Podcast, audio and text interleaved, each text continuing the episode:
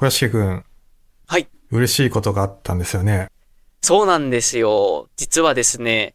あの、私がやっている HSP の専門のコーチングに、新しい方が来てくださいまして、えー受けてみたいですということで、この前連絡をいただきました。おめでとうございます。いやー、ありがとうございます。実はね、この集まれ繊細さんの、えー10回目ですかね。はい。で、HSP の方に向けたコーチング、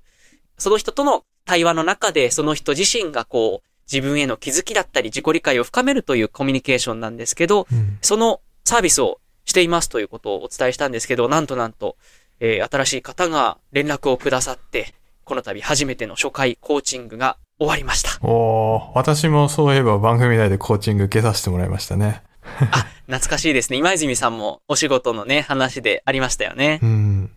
ということでね、ちゃっかり宣伝もさせていただきましたが、HSP 専門のコーチング、えー今も現在も受け付けております、s.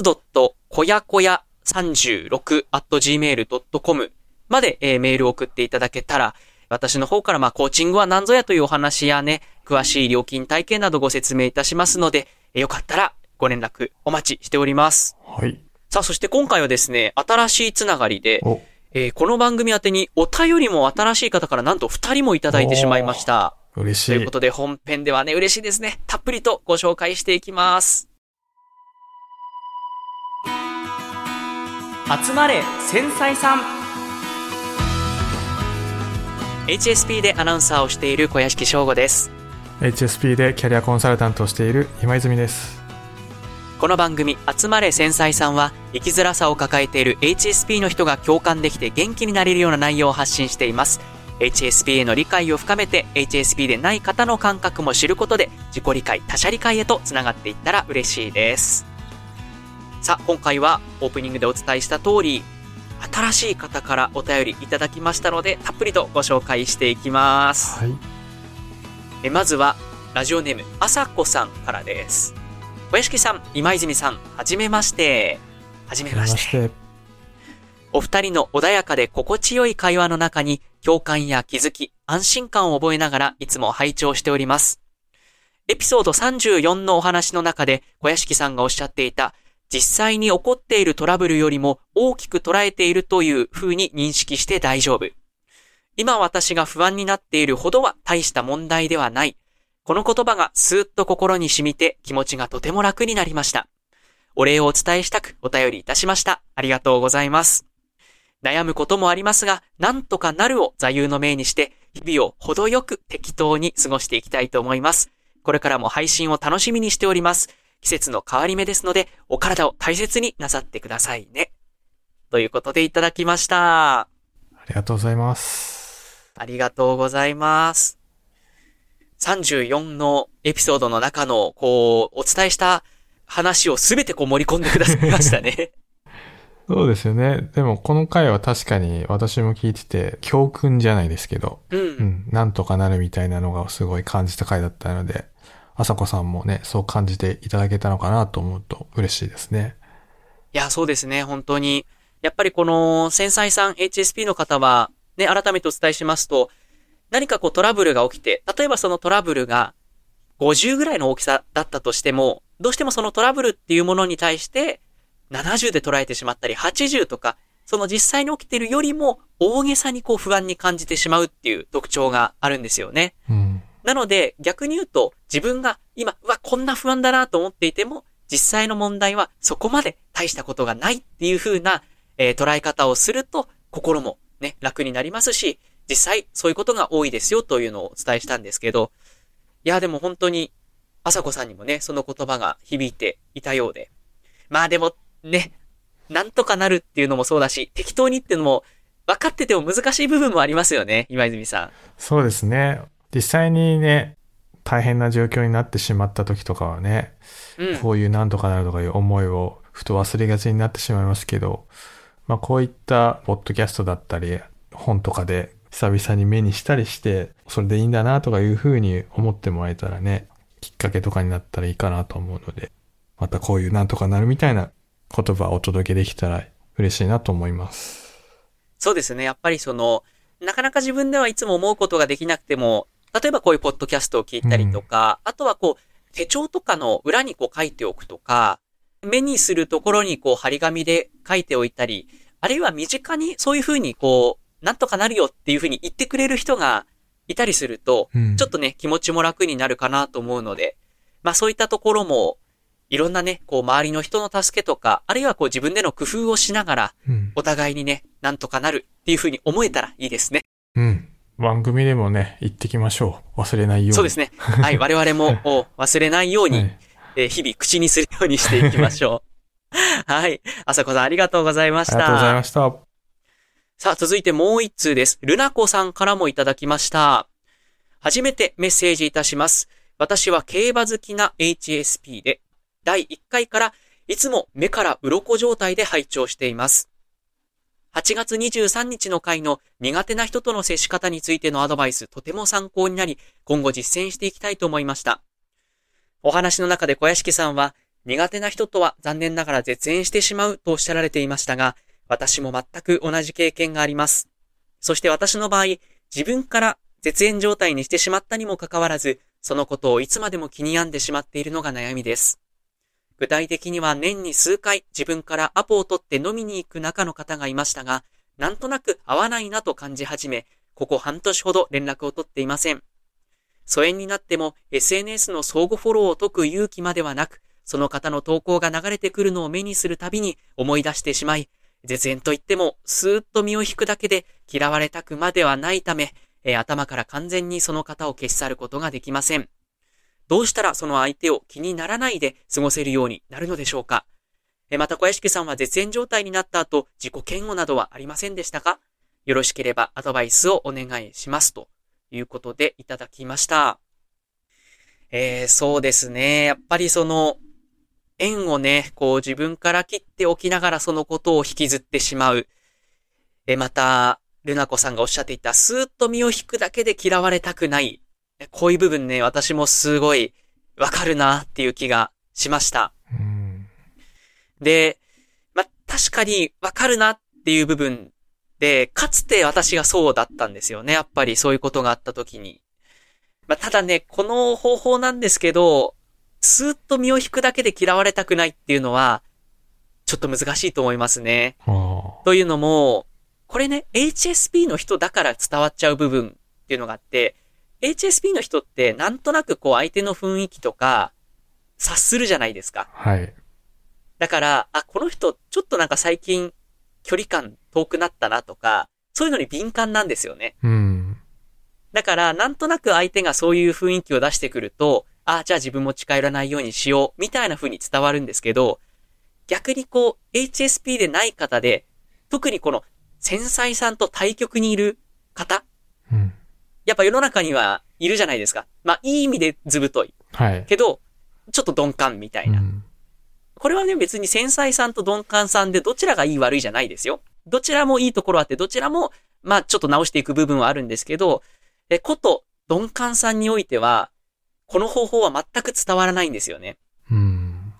というのも、相手からすると、え、今まで普通に仲良くしてたのに、なんで何も言わずにそんな急にそっけない態度を取るようになったの？っていうふうにきっと思うと思うんですよ。うん。あるいは、その、なんとなくそっけないなとは感じても、その心当たりが相手からすると多分まるでないんですよ。それまでの行動からして。うん。なぜなら、その、今、ルナコさんがなんとなく合わないなって感じたのは、ルナコさんが感じてるだけであって、相手の方は感じてない可能性が高いので、うん。そうなると、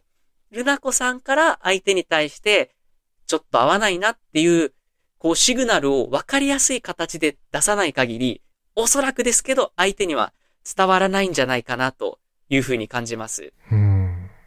で、年に数回自分からアポを取って飲みに行く方っていう話ありましたけど、はい。年に数回ってことはおそらくそんなにこう、ね、頻繁に一週間に一回とか、まあ、ましては毎日やり取りするような感じの方ではないってことですよね、おそらく。うん。となると、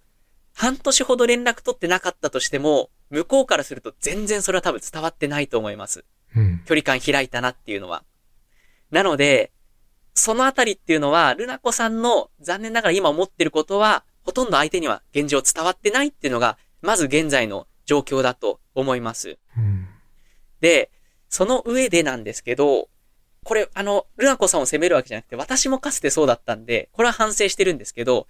相手のことを好きじゃないのに、相手から嫌われたくないは、これは都合がいいなっていう話なんですよ。虫が良すぎるんですよ、これは。うん。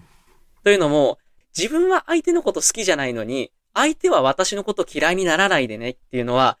ね、それはちょっと、だいぶ、こちらの都合が良すぎますよね、話が。そうですね。うん。だって、私は相手のこと嫌いなのに、相手は私のこと嫌わないでっていうのは、それは多分無理な話なんですよねう。ん。で、このあたりは、えー、アドラー心理学でも以前お話ししたと思うんですけど、相手が私のことを好きか嫌いか決めるのは相手ですよね。うん。となると、こちらが相手のことを好きか嫌いか決めることができるように、相手も、ルナコさんのことを好きか嫌いか決める決定権は持ってます。うんなので、ルナコさんが相手のことをお嫌いになられたとしたら、相手の方がルナコさんを嫌いになってもそれはしょうがないっていう風に捉えるしかないのかなという気がします。うん。そういう風にね、私もかつてあの悩んでたんですけど、そういう風に割り切って考えてからは、あ、もうしょうがないなと。だって自分が相手嫌いになってるのに相手から嫌われたくないってそんな都合のいい話は世の中うまくいかないなっていうのにすごく感じたので、まあちょっと残酷な話ではあるんですけど、それを踏まえていただけると気持ちはだいぶ楽になるかなという風に思います。うん。で、とはいえ、ルナコさんがね、相手はあまりちょっと違うなっていう風にこう感じている中で、とはいえわざわざ喧嘩もしたくないし、穏便にこう、いい感じに距離感取りたいですよね、できれば。はい。私もそうですもん。あの、わざわざ 相手と面と向かって喧嘩したいとは思わないので、まあ、じゃあどうすればいいかっていう対処法なんですけど、私からおすすめ3つございます。1つ目。こちらから相手には一切連絡をしない。うん。これはまず必ず守ってほしいなと思いますね。やっぱこっちから連絡しちゃうと、当然ですけど相手は今まで通り接してくるので、うん。少なくともこちらから相手に距離を取ってますっていうのが、何らかの形で伝わらないといけないので、今まで通り連絡を取ることはまずやめましょうん。う。で、それでもきっと相手から連絡が来ることもあると思うんですよ。うん。その場合なんですけど、その場合は、今忙しくてごめんなさいっていうふうに全てこちらも断るようにしましょう。で、間違っても、あ、今度〇〇の曜日だったらいけるかも、とか、なんとかだったらいけるかも、みたいな条件は絶対につけないでください。うん。これね、やっぱり私も断りにくいからついつけちゃうんですよ。今ちょっと仕事落ち着いたらいけるかもとか、水曜日だったらいけるかも、みたいなことを言っちゃうと、当然ですけど相手は、あ、私と行くことは嫌いじゃないんだとか、そういうふうに思って単純に今会わないだけなんだなっていうふうに思っちゃうので、うんある意味これも勘違いさせてしまってるんですよね。そういうふうに答えたとしたら。はい。なので、絶対に〇〇だったらいけるかもみたいな話はしないでください。どんなにしたくなっても。だって、それがおそらくルナコさんが相手に対しての求めている距離感なんだから、うんそこは忘れないようにしましょう。そして三つ目。相手のことを思い出して引きずってしまうっていうお話されてましたけど、これに関しては結構簡単に対処法ができますうん。相手のことを思い出す可能性のあるものを徹底的に排除しましょうお。例えばですけど、その相手からもらったプレゼントとか、まあ、あとは相手と一緒に行った場所に近づかないとか、うんあともっと簡単にできる SNS の話だったら、ミュートにしましょう、まず。ミュートだったら相手に対して確か伝わらないんですよね。ブロックじゃないから。うん。だからこちらが相手をミュートしてても、相手からは多分分かってないはずなので、そうすると、ルナコさんのタイムライン上には絶対にその方は現れてこないので、まずもうミュートにしましょう。うん。そういう感じで、その方との接点っていうのを極力減らしていけば、おそらく時間はかかると思うんですけど、うんちょっとずつ忘れることはできるのかなというふうに思います。うん。で、まあちょっとね、今回あの、いろいろときつい言い方になってしまった部分もあるかもしれないんですけど、これは私のね、かつての反省も込めて、ぜひちょっとでもこう、お役に立てたらなっていう思いでちょっと熱く語ってしまいました。あとね、これもよくビジネス本だったり、いろいろなこう、なんでしょう、人生のこう、教えみたいなところで言われてる言葉なんですけど、はい。人間関係って、決して変わらないものじゃないっていうことうんを、ぜひ聞いてる皆さんにも思っていただきたいなっていうふうに思います。というのも、やっぱり自分の価値観だったり、それこそ自分のステージ。例えば結婚したとか、親の介護をすることになったとか、あとは子供が生まれたとか、まあ、いろいろ人生ってやっぱり変化があると思うんですけど、うん。その変化があるたんびに、おそらくその人の価値観っていうのはどんどんどんどん変わっていってると思うんですよ。うん。となると、価値観が変わった時に、今までの、今まで付き合ってた相手と同じように付き合えることの方がむしろ珍しいんですよね、人生って。なので、ちょっと残酷かもしれないんですけど、人間関係っていうのは、その都度その都度、その人の価値観に合う人と仲良くなるというふうに捉えて、全然問題のないことだと思います。うん。で、一度こう別れてしまった相手、例えば今回ルナ子さんが、この方とちょっと価値観が合わなくて、もう今は距離取りたいってなっても、何かのきっかけでもしかするとまたその方と距離感が近づく瞬間が来るかもしれない。まあ来ないかもしれないですけど。そういう意味で、こう、まさしく縁って、あの漢字で絵にしって書く縁なんですけど、同じ円の読み方で、あの日本円、何円の円ってあるじゃないですか。はい。丸いっていう。あの円と同じ意味だと私は思ってて、おなんかこう、人間の縁ってこうぐるーっと回るような感じで、どっかのタイミングでこう離れてしまっても、また戻ってくるかもしれない。うん。けど、逆に言うと反対側に行ってしまうと、もうその方とは今世では合わないかもしれない。まあそれぐらいのこう、ふわっとした丸いものそういうものだというふうに人間関係を捉えると、もうちょっとこう気も楽になるのかなと思います。